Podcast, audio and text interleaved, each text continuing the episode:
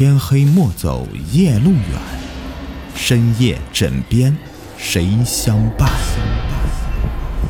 欢迎收听《灵异鬼事》，本节目由喜马拉雅独家播出。今天的故事的名字叫做《死在洗衣机里的女鬼》。阿山是一名高中生。最近和自己的女朋友分手了。当他和同班同学的恋情被老师发现以后，就被班主任以及双方父母给拆散了。刚刚失恋的阿山呢，干什么都提不起兴趣来。他想，既然我在学校里面谈恋爱会被发现，那我可以跟校外的女生谈恋爱，这样的话就不容易被发现了。他在网上约见一个外校的一个女生。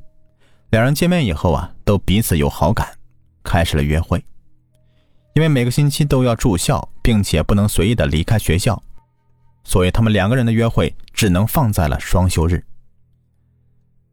这天，阿山把他的新女友小美约到了自己的学校里来，还特地的跑去买了一大包的零食和水果，将小美带到了自己的宿舍里。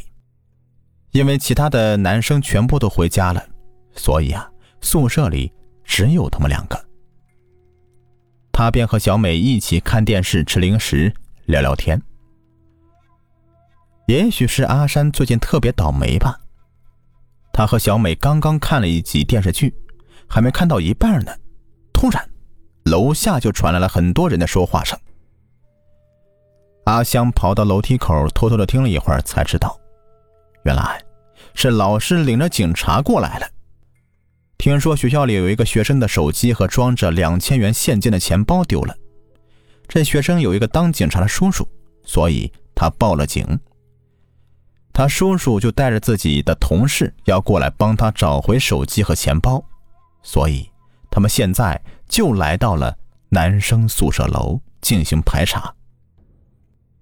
阿山心里想：真倒霉，要是让老师知道了。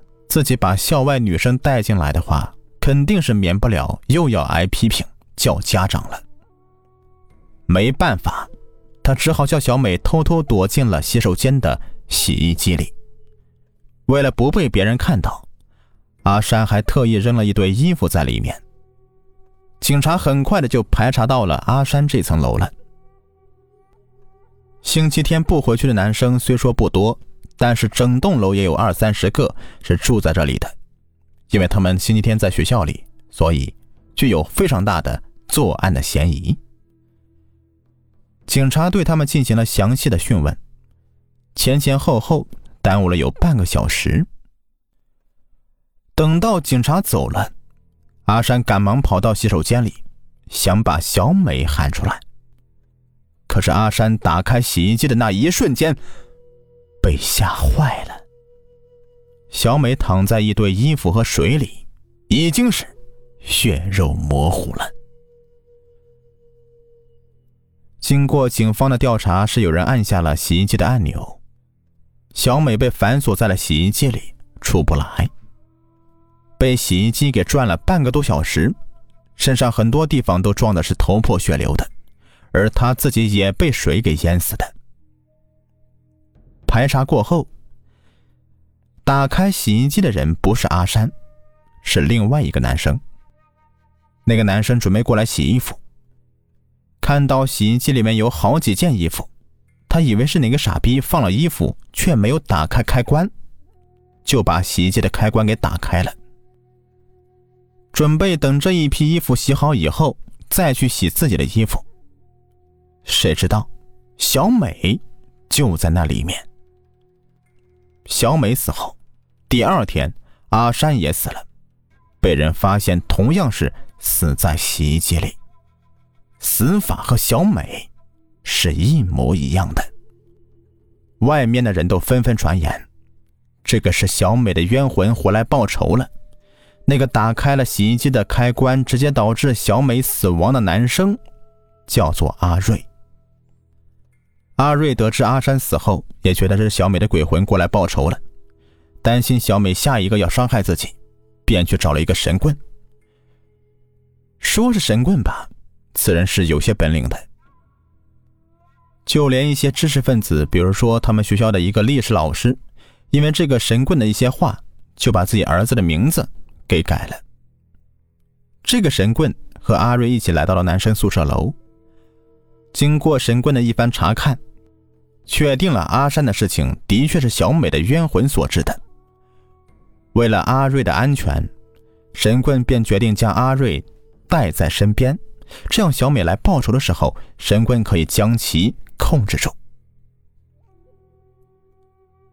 这一天晚上，神棍和阿瑞待在一个房子里，一直等到下半夜三点，都没有任何的动静。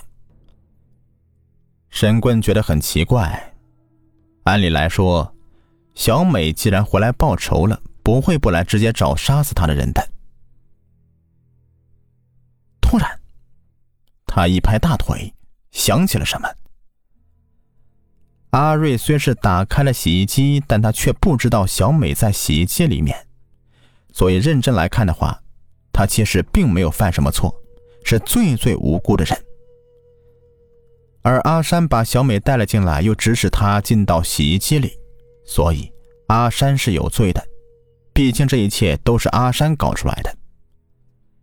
另外，小美真正恨的人应该是那个偷手机的小偷。